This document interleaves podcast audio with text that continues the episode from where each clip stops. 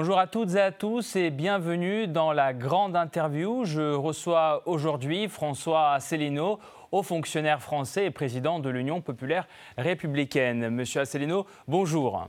Bonjour. Je voudrais euh, commencer par euh, l'actualité euh, récente, évidemment.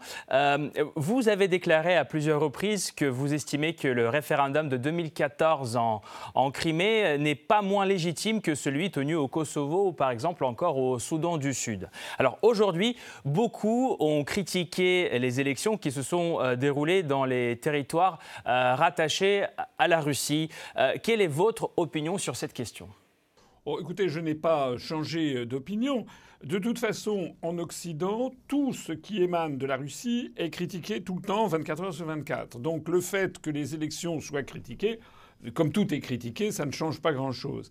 Ce que je dis, c'est que personnellement, je me suis rendu en Crimée en 2015. J'ai pu constater ce que tout le monde sait d'ailleurs, c'est que la population de la Crimée, par son origine, d'origine russe, était favorable au rattachement à la Crimée de façon massive, à plus de 90%.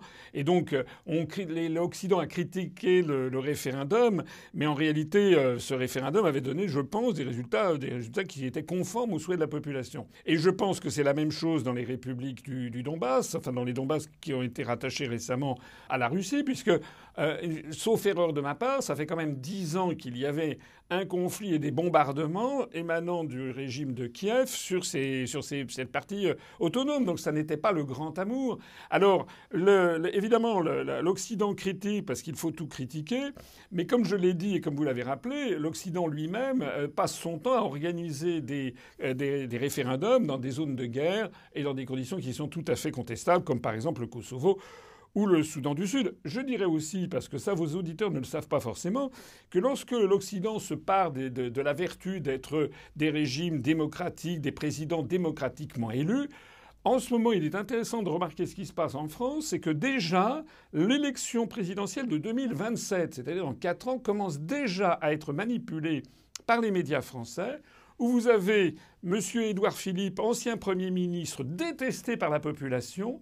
Il a été pendant trois ans, son bilan est catastrophique. Eh bien, tous les jours que Dieu fait, tous les jours, tous les jours, tous les jours, dans tous les médias, on nous chante les mérites de M. Édouard Philippe et on, et on nous assure qu'il y a des sondages euh, qui font qu'il sera le prochain président de la République. C'est un lavage de cerveau et c'est comme ça que fonctionnent les élections dans les pays occidentaux. Donc j'estime personnellement que l'Occident ferait mieux, encore une fois, d'arrêter de donner des leçons de morale à la planète entière et d'améliorer la situation chez eux et notamment ça commencerait par la France, ça serait une très bonne chose. L'un des principaux objectifs de l'Union populaire euh, républicaine aujourd'hui, parti que vous avez fondé, est la sortie de la France et de l'Union européenne. Est-ce que vous pensez que cette idée euh, s'est peut-être renforcée parmi vos partisans depuis le début de l'opération militaire euh, spéciale?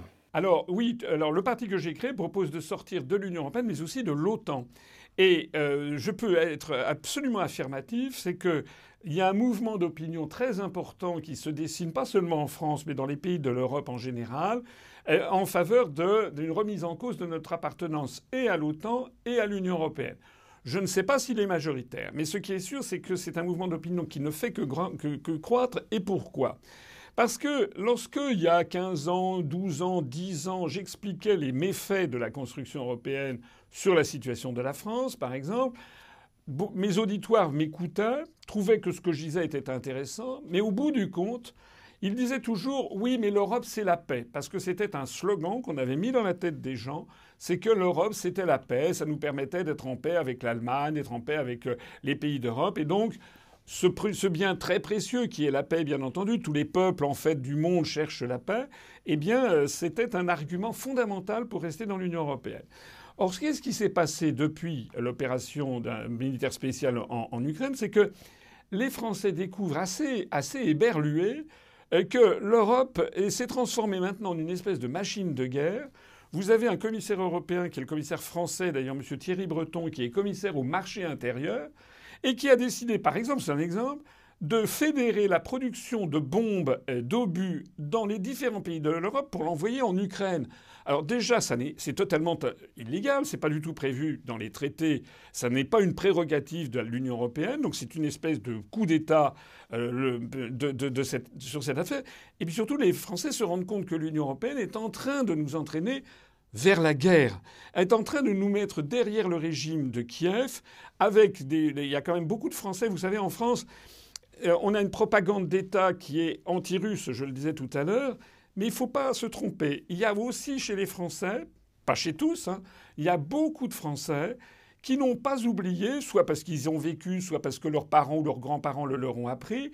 Il y a beaucoup de Français qui savent que la Russie, et c'est grâce à la Russie qu'on a été sauvé en 1914, par exemple, et c'est grâce à la Russie qu'on a été sauvé d'Hitler avec la bataille de Stalingrad et la bataille de Kursk. Moi, j'avais un grand-père, quand j'étais petit, qui m'expliquait que c'était les Russes qui nous avaient sauvés d'Hitler. Alors ça, même si la propagande aujourd'hui le cache, il y a beaucoup de Français qui ne l'ont pas oublié. Et il n'y a, pas beaucoup de Français qui, ont envie d'entrer en guerre contre la Russie. Ils considèrent que c'est un, un mauvais procès qui est fait. Et ils considèrent fondamentalement que tout ça, ce ne sont pas nos affaires. Et que nous sommes à la remorque des États-Unis.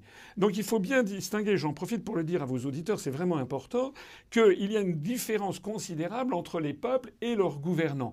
Les dirigeants de Français, Macron par exemple, mais c'est vrai de Scholz en Allemagne, c'est vrai de Mélanie en Italie, etc., etc., sont en fait complètement dans la main des Américains, liés par l'OTAN, et l'Union européenne n'est pas un contrepoids aux États-Unis, c'est en fait une espèce de comment on, appelle ça un glacis géopolitique, c'est en fait une espèce de colonie américaine, ce sont des États satellites. Voilà la situation dans laquelle on est. Et ça, ce qui est nouveau avec ce qui se passe en Ukraine, c'est que de plus en plus de Français le comprennent, c'est-à-dire que de plus en plus de Français commencent à se dire mais finalement il faudrait sortir de l'Union européenne et sortir de, l'OTAN. Alors d'autant plus, en plus, qu'il y a les sanctions qui ont été prises contre la Russie qui finalement reviennent en boomerang et qui ont un effet catastrophique sur l'économie en Allemagne ou en France. Donc le niveau de vie des Français, notamment des classes moyennes, est en train de, baisser. Donc il y avait un autre narratif que l'on expliquait, c'était l'Europe, c'était la prospérité. Eh bien non, les Français constatent que leur niveau de vie ne cesse de dégringoler.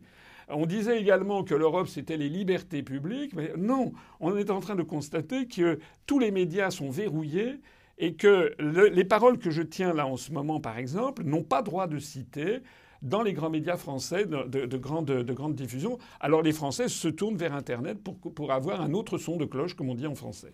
Et par ailleurs, une Union européenne qui n'a pas fait euh, grand-chose pour éviter euh, ce conflit. On peut euh, se rappeler des accords de Minsk qui n'ont pas toujours été respectés à la lettre. Et puis, d'autant plus étonnant que Kiev aujourd'hui tend et fait tout pour intégrer l'Union européenne. Oui, c'est même pire que ce que vous dites, puisque les accords de Minsk, il y avait l'Allemagne et la France qui étaient les garantes des accords de Minsk.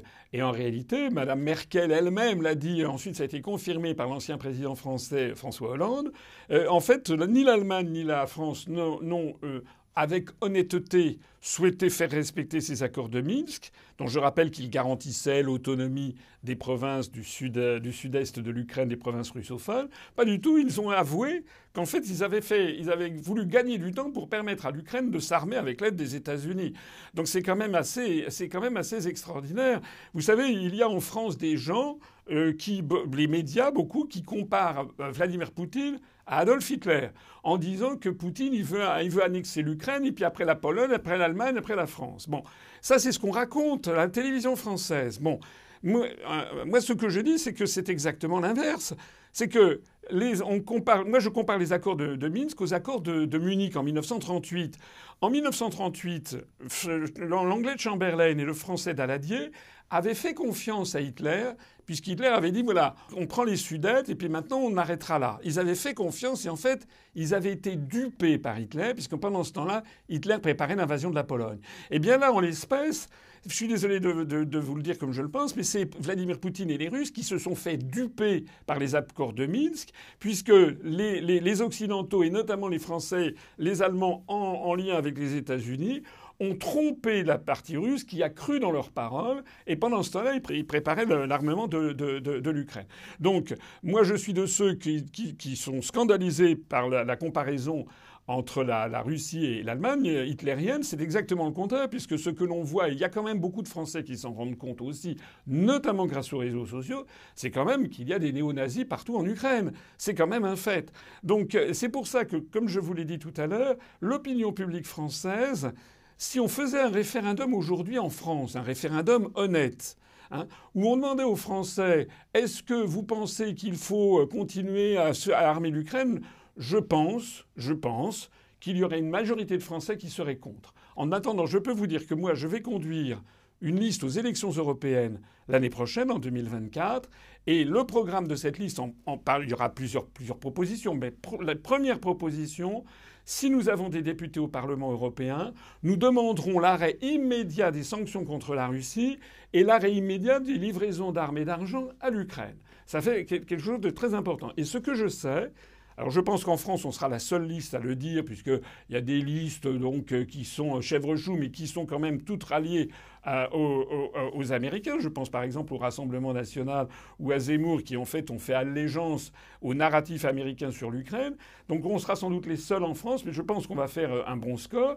Et puis je vois que par exemple en Allemagne, eh bien il y a des partis politiques, Alternative für Deutschland d'un côté, mais aussi un nouveau mouvement qui, qui va être créé par Madame euh, Sarah Wagenknecht de Die Linke, qui crée son propre parti justement pour, comme nous, demander l'arrêt de cette ingérence des pays européens dans cette zone Ukraine-Russie qui ne nous concerne pas. Et nous n'avons pas, en tout cas, mené une guerre contre la Russie. Nous devrions au contraire favoriser la paix, c'est-à-dire en fait la dé... La, comment dirais-je Il faut pas que il faut que l'Ukraine soit un État tampon qui serve la sécurité de la de la Russie. C'est d'ailleurs ce qu'a dit Nicolas Sarkozy et il a raison. Justement, euh, dans cette interview récente de Nicolas Sarkozy, il dit que de toute manière, il serait peu probable que l'Ukraine puisse gagner euh, cette guerre malgré toute cette aide occidentale et toutes ces livraisons euh, d'armes à, Kiev et que tôt ou tard, il faudra s'asseoir à la table des négociations avec Moscou. Est-ce que vous êtes d'accord avec cette thèse? Et est-ce que, selon vous, les élites européennes comprennent aujourd'hui la réelle nécessité de ces pourparlers? Alors, euh, oui, je suis d'accord avec ce qu'a dit Nicolas Sarkozy. Il faut préciser une chose sur Nicolas Sarkozy, c'est que son père euh, était d'origine hongroise, d'ailleurs le nom Sarkozy vient du hongrois, et sa mère était originaire de Thessalonique en Grèce, et, euh, auparavant la famille de sa mère était originaire de l'Empire ottoman. Ça veut dire quoi? Ça veut dire que Nicolas Sarkozy, par sa famille, connaît sans doute mieux la situation de l'Europe de l'Est, du monde, du monde de, l'Empire ottoman et du monde slave de façon générale et de la Russie que beaucoup de dirigeants français. Parce que malheureusement, les dirigeants français sont souvent assez incultes et manquent beaucoup d'érudition sur cette, sur, cette partie du, sur cette partie du monde. Je pense que ça peut jouer dans sa meilleure appréciation des choses. Deuxièmement, les dirigeants français, comme les dirigeants allemands, j'en ai déjà parlé tout à l'heure, j'ai parlé de M. Édouard Philippe qui actuellement est promu tous les jours, quatre ans à l'avance dans les médias. En fait, ce, sont, ce sont des gens qui ne sont pas choisis par les Français, en fonction de leurs résultats, de leur, érudition, de leur intelligence, de leur connaissance des dossiers, de leur capacité à prendre de la hauteur, de la capacité à être un homme d'État. Non. Les dirigeants des pays occidentaux sont ceux qui sont sélectionnés par une oligarchie qui les promeut à grand renfort de faux sondages et de manipulations médiatiques, qui les catapulte à l'Élysée pour avoir en fait un larbin, un domestique à leur disposition. Macron n'est pas quelqu'un d'intelligent, contrairement à ce qu'on a voulu faire croire aux Français, pas du tout. Je le connais un tout petit peu, c'est quelqu'un de très, très banal et très médiocre. Il ne fait que d'ailleurs que des bêtises. Il est en train de détruire tout le rayonnement diplomatique de la France. Mais Macron, c'est quoi Macron, il ne fait qu'obéir aux, injonctions de, Washington. C'est aussi simple que ça. Donc, euh, on l'a vu sur l'affaire Nord Stream. L'affaire Nord Stream, normalement, l'Allemagne, la France, mais aussi l'Angleterre, mais aussi l'Autriche, qui était partie prenante avec la Russie dans le capital de Nord Stream, normalement, nous aurions dû demander des explications à Washington, après les menaces claires qu'avait d'ailleurs formulées Mme Victoria Nuland puis le président Biden sur le fait que si la Russie intervenait en Ukraine, Nord Stream ne fonctionnerait plus. Vous avez eu les révélations du journaliste d'investigation Seymour Hersh, qui a confirmé que c'était les États-Unis qui ont plastiqué Nord Stream. Il faut, avoir une grande puissance parce que ce sont des, moyens techniques très importants pour aller à 80 mètres sous l'eau avec des charges. Pour des... C'est pas évident. Le Nord Stream il y avait 7 cm de béton autour de chaque canalisation. Donc il faut avoir vraiment une grande puissance avec des forces militaires très présentes pour être là. Et euh, en fait, ni l'Allemagne ni la France n'osent demander des comptes euh, aux États-Unis, alors qu'il s'agit d'un acte de guerre commis par les États-Unis contre des prétendus alliés de l'OTAN. Alors nous en sommes là. C'est pour ça que penser, comme votre question, si vous me le permettez, est, un petit peu euh, manque est un peu irréel en fait, parce que ce que vous appelez les élites, c'est-à-dire les, dirigeants, les classes dirigeantes, ne raisonnent pas normalement comme des, comme des responsables politiques de leur propre pays. Ils raisonnent, exactement comme des gouverneurs nommés par les États-Unis pour diriger les pays d'Europe à leur profit. Les pays de l'Union européenne ont été satellisés par Washington. C'est exactement ça la situation. C'est d'ailleurs ce qui pose un problème fondamental, c'est que nous avons des dirigeants qui ne nous conduisent, qui ne mènent pas la France ou l'Allemagne euh, pour le bien de la population, mais pour assouvir les États-Unis, et d'ailleurs quand je dis les États-Unis, c'est pas les États-Unis, c'est plus spécialement l'État profond américain qui s'incarne dans le Parti démocrate et dans la famille Biden. Alors moi ce que je pense c'est que on va voir ce qui va se passer bien sûr dans l'avenir, mais je pense que l'année prochaine, 2024, va être une année tout à fait décisive, parce qu'il va y avoir beaucoup de rendez-vous électoraux importants. Il va y avoir les élections européennes en Europe, avec le changement de la Commission européenne, et Mme von der Leyen va partir, peut-être pour être nommée secrétaire générale de l'OTAN, puisque c'est le désir des États-Unis. Il va y avoir au même moment euh, les élections euh, présidentielles aux États-Unis. Et il va y avoir aussi les élections présidentielles en Russie. Donc cette année 2024 va être très importante, et en particulier, bien sûr, la chose la plus importante, ça va être qui va être le prochain président des États-Unis. Voilà. Actuellement, euh, Donald Trump, avec ses qualités et ses défauts, Donald Trump, s'il revient au pouvoir, mettra, je le pense, un terme très rapide à cette guerre en Ukraine qui ne tient que par la volonté de Washington. Maintenant, si, Trump ne peut pas être candidat ou est mis en prison. Vous avez vu tout ce qui se passe aux États-Unis. Et si c'est Biden, je pense que Biden il est tellement vieux maintenant, il est tellement sénile qu'ils vont essayer de trouver un autre candidat. Si ce sont encore une fois, si c'est le Parti démocrate et si c'est encore enfin derrière à la manœuvre l'État profond américain qui agit, à ce moment-là, c'est une guerre qui peut durer, qui peut durer, qui peut durer encore des années. Euh, justement, puisque vous avez évoqué les, élections américaines, les prochaines élections américaines, aujourd'hui, même euh, dans le camp des républicains, des voix s'élèvent pour dire que le soutien à Kiev est malgré tout une condition essentielle pour remporter les primaires. Il y a d'autres candidats comme Nikki Haley par exemple. Est-ce que vous pensez que la clé euh, de cette affaire se trouve toujours à Washington? Et si oui, dans quel camp? Ah, La clé se trouve chez les républicains et se trouve à Washington. Euh, pour une sortie rapide, hein, ce que j'entends. Écoutez, moi je ne sais pas ce que vous. bien sûr qu'il chez les républicains, il y a des gens qui ont été achetés sans doute au camp de la guerre. Moi, ce que je vois, c'est, vous avez peut-être vu, c'est, un, un peu une anecdote, mais c'est un symbole. Et nous avons eu le lancement de la Coupe du Monde de, rugby en France avec Macron, le président Macron, qui a parlé devant le grand stade de France. Il n'avait absolument pas besoin de le faire, mais il faut toujours euh, qu'il, qu'il, qu'il, se, présente comme ça, qui avec les plumes du pan. Euh, il a été sifflé, vous l'avez vu, ça fait le tour du monde, par les 80 000 personnes dans le stade. Ça vous montre l'impopularité extrême de Macron qui ne tient en fait que par le verrouillage des médias et des sondages. Mais en fait, Macron est extrêmement impopulaire. Il ne peut plus sortir nulle part sans qu'il y ait des dizaines de policiers pour le protéger. C'est là où on en est rendu. Ce que j'ai vu en revanche, c'est qu'aux États-Unis, c'était il y a une réunion dans un stade de l'Iowa, vous l'avez peut-être vu, où Donald Trump, il était ovationné par des milliers et des milliers de supporters.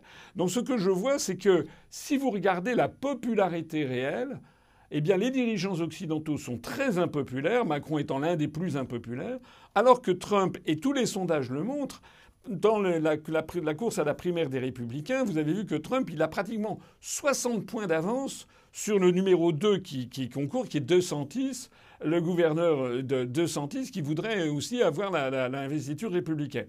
Donc en fait, on a une véritable rébellion des peuples d'Occident contre leurs propres dirigeants.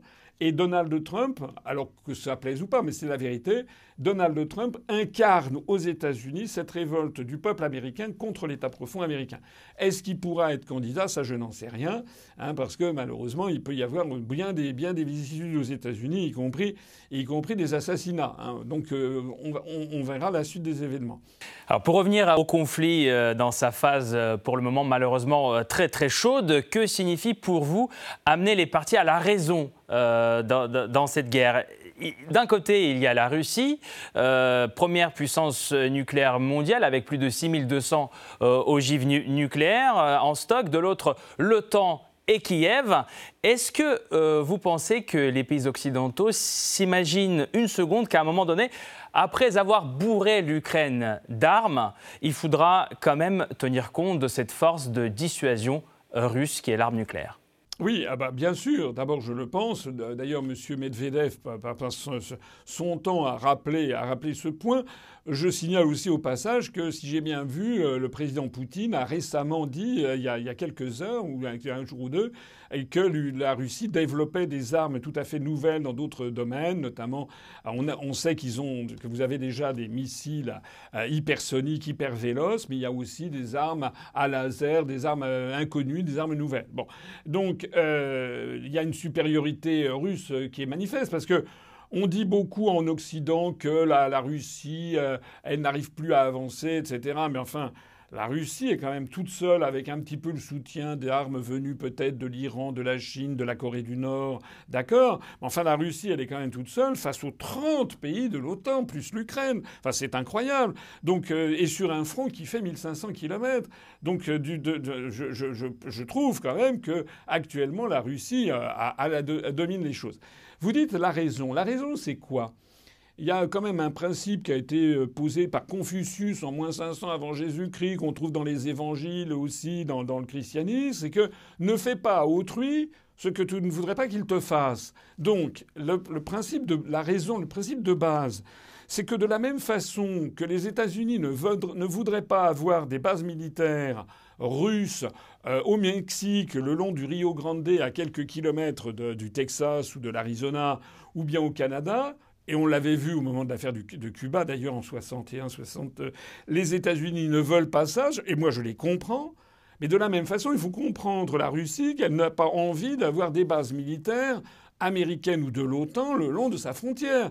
Voilà. Et donc le problème qui, qui d'origine, c'est que les États-Unis étaient parvenus, avec la, guerre froide et l'équilibre de la guerre froide et l'équilibre de la détente, à un jeu entre les deux superpuissances.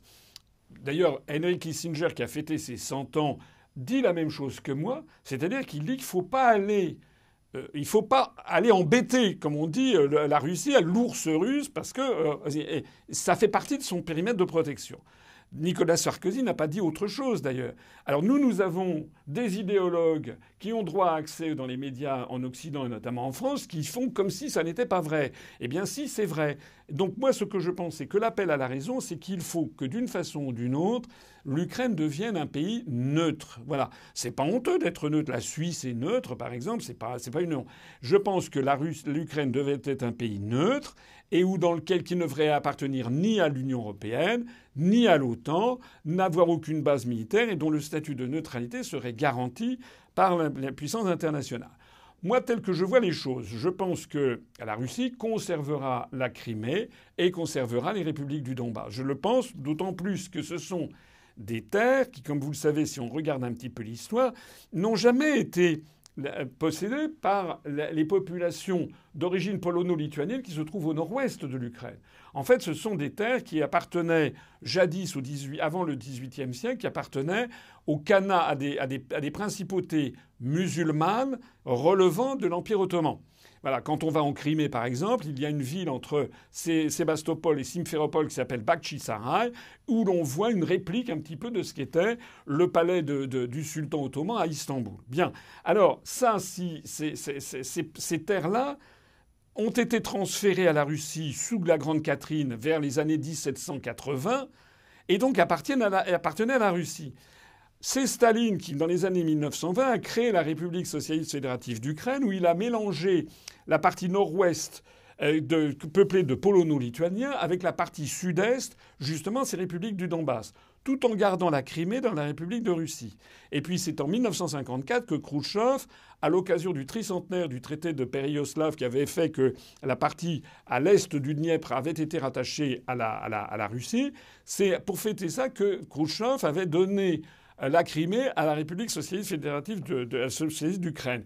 Mais tout ça pour dire quoi? C'est qu'en termes de droit international, en termes de droit international, la Russie est fondée à avoir à, des revendications légitimes sur la Crimée et sur le Donbass, il y aurait éventuellement une puissance qui pourrait avoir des, des droits légitimes, c'est la Turquie en tant que successeur de l'Empire ottoman.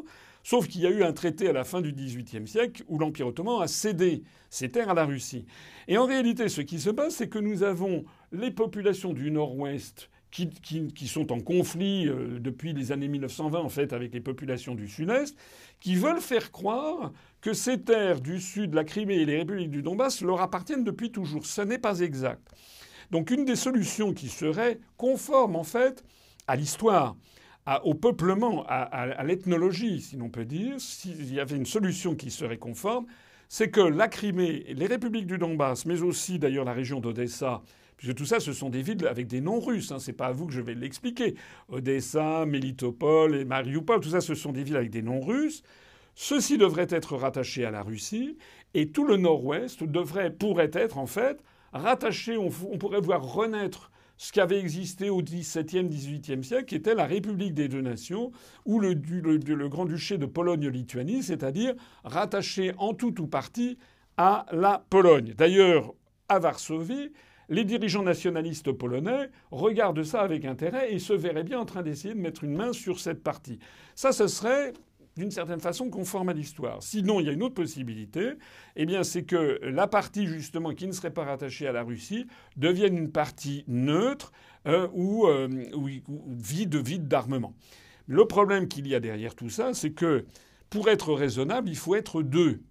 J'ai la conviction profonde, je me trompe peut-être, mais j'ai la conviction profonde que M. Poutine est un véritable homme d'État et que lui, il a la raison nécessaire. D'ailleurs, s'il n'avait pas la raison, il aurait fait comme les Américains en Irak ou, au Vietnam, etc. C'est qu'il aurait bombardé depuis longtemps avec des bombardiers. Il aurait fait un million de morts ou deux millions de morts en Ukraine.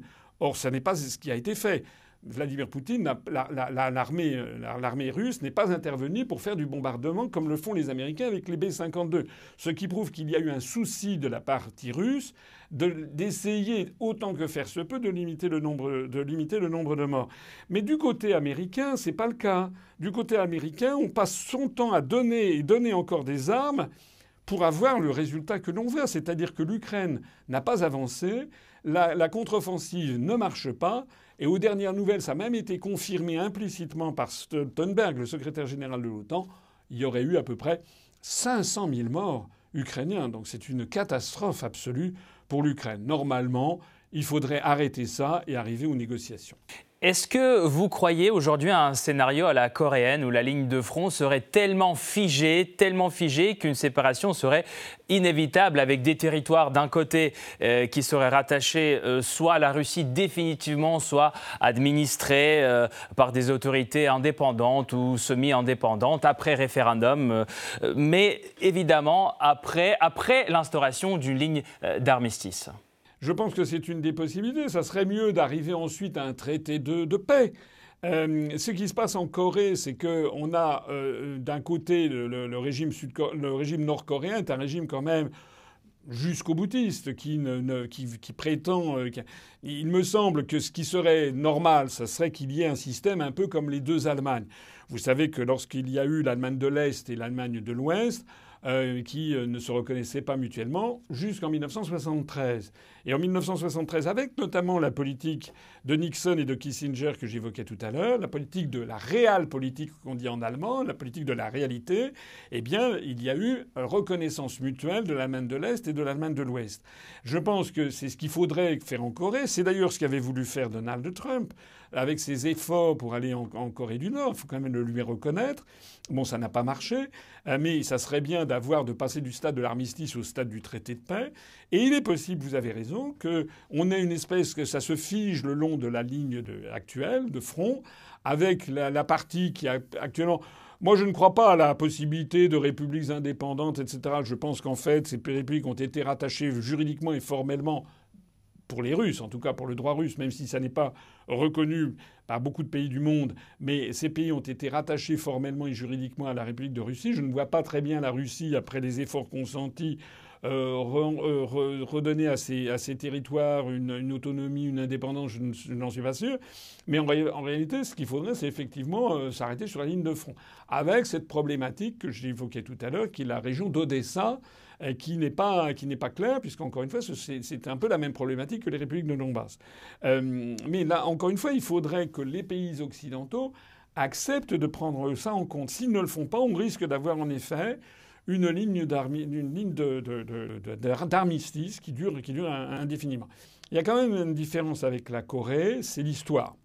C'est que l'histoire, euh, si vous regardez l'histoire de la Corée, en particulier de ce qui est aujourd'hui la Corée du Nord, c'était jadis, faut toujours en revenir à l'histoire longue, c'était jadis le, royaume de Peksheur en, Corée, et donc c'était, une, c'était un pays ermite, comme on dit, c'est-à-dire que c'était un pays qui s'était fermé sur le monde.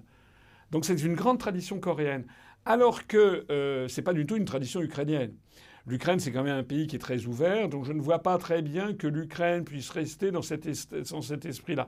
Ce que je pense, c'est qu'il faut qu'il y ait des changements au niveau des dirigeants. Voilà. Je pense qu'il euh, faut que Zelensky à un moment ou un autre s'en aille, que Biden à un moment ou un autre s'en aille, et que lorsqu'il y aura des dirigeants nouveaux, euh, on trouvera peut-être des solutions nouvelles. Une dernière question, euh, Monsieur Asselineau. Est-ce qu'on peut dire globalement sur l'échiquier mondial que l'année 2023 était une année d'instabilité globale? Je veux dire, crise sociale, crise économique, euh, des endettements sans précédent. On peut parler euh, de la France, par exemple. Est-ce que vous pensez que dans un contexte plus stable, il n'y aurait pas eu cet embrasement en Ukraine? Est-ce que les accords de Minsk seraient peut-être tenus dans une Europe plus responsable, plus stable? Économiquement parlant. Non, ça je ne le pense pas parce que je pense que là on touche à la haute géopolitique et je pense que le donneur d'ordre, je l'ai déjà dit tout à l'heure, c'est Washington et l'État profond américain. Madame Victoria Nuland, Monsieur Kagan, son mari, etc. Parce que Blinken finalement ne pèse pas grand-chose hein, dans cet appareil-là. Donc je pense que de toute façon, euh, l'Europe n'est qu'un paravent. Hein, je l'ai dit tout à l'heure, nous avons en fait des, gouverneurs pour le compte des États-Unis. Donc je ne pense pas. En revanche, ce qui est vrai, c'est que euh, l'année 2023 a été marquée par une instabilité, mais elle a été marquée par deux faits majeurs encore plus importants euh, que ceux que vous citez, même si ceux que vous citez sont très importants. Mais le premier fait majeur, eh bien, c'est l'élargissement des BRICS et la montée en puissance des BRICS dans le monde, de leur influence. Et puis le deuxième fait euh, majeur, c'est ben, la dégringolade, la dégringolade des pays occidentaux. Euh, l'offensive en Ukraine piétine. L'image de la France est en train de s'effondrer on voit là comment la France est en train de perdre son influence très très rapidement dans les pays du Sahel. Et, donc c'est ça la chose importante. Je pense, si vous me le permettez, ça sera peut-être le mot de la fin, je pense que l'année 2024 va être une année assez décisive. Pour les raisons que j'évoquais d'ailleurs tout à l'heure, il va y avoir l'élection présidentielle américaine, l'élection présidentielle russe, l'élection européenne. Il y aura aussi d'ailleurs les Jeux olympiques de 2024 à Paris, précédés par les Jeux de Kazan. On ne sait pas exactement comment tout ceci va se passer. On ne sait pas ce qui va se passer au Sahel. Moi, j'ai quand même un peu tendance à penser que l'année 2024 va être l'année peut-être de tous les dangers mais peut-être aussi l'année de trouver une solution. Parce que si Biden, si les démocrates sont battus à la fin de 2000, euh, pour l'élection présidentielle américaine de 2024, c'est ça qui changera vraiment la donne. Ça n'empêchera pas d'ailleurs que les BRICS continuent à se développer et qu'en revanche, les pays du G7 et les pays de l'OCDE sont en, sont en déclin. Merci beaucoup, Monsieur Asselineau, d'avoir été avec nous. Je rappelle, vous êtes euh, un haut fonctionnaire français, président euh, de l'Union populaire républicaine. Merci d'avoir été là. Merci à vous. C'était la grande interview. Nous avons reçu aujourd'hui François Asselineau, président de l'Union populaire républicaine.